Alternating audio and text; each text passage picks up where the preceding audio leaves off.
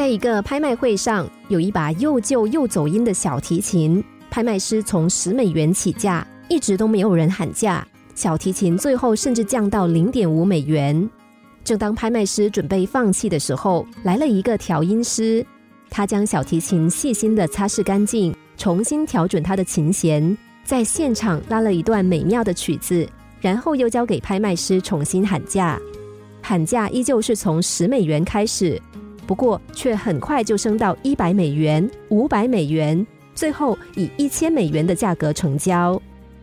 为什么这把小提琴原本零点五美元都没有人要，后来升到一千美元还有人抢着买呢？因为人们重新发现了这把小提琴的价值。同一把小提琴，为什么前后有着截然不同的价值呢？那是因为调音师恢复了他的潜在价值。其实，婚姻中的夫妻就应该像刚刚故事里的调音师一样，具备一双善于发现对方价值的慧眼，还要有为小提琴调音的心态和改善彼此关系的能力。最愚蠢的夫妻是一方或者是双方都希望对方接受自己的改造，把对方改造成自己喜欢的那个人。婚姻幸福长久的秘密就在于夫妻双方互相欣赏，善于发现对方的长处，并且时时对对方的成绩表示肯定。虽然我们人的性格都各有不同，不过任何人都不会排斥真诚欣赏自己的人。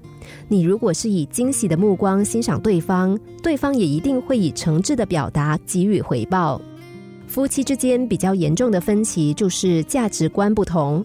但是，即使遇到这种情况，也不要大惊小怪。毕竟双方的成长环境不同，价值观不同也是很正常的。我们要学的是尊重双方的差异，放大相同的地方，缩小不同的地方，寻找一个折中的方案。适当的让步和妥协，恰恰就反映了耐心和包容。这两点所产生的力量，会让另一半更加欣赏你。美好的婚姻一定是过得愉悦的。所谓琴瑟和鸣，不过就是夫妻两个人并肩作战，互相鼓励，共同进步，最后帮助彼此成长，丰富着彼此的生命。心灵小故事，星期一至五下午两点四十分首播，晚上十一点四十分重播。重温 Podcast，上网 U F M 一零零三 t S G。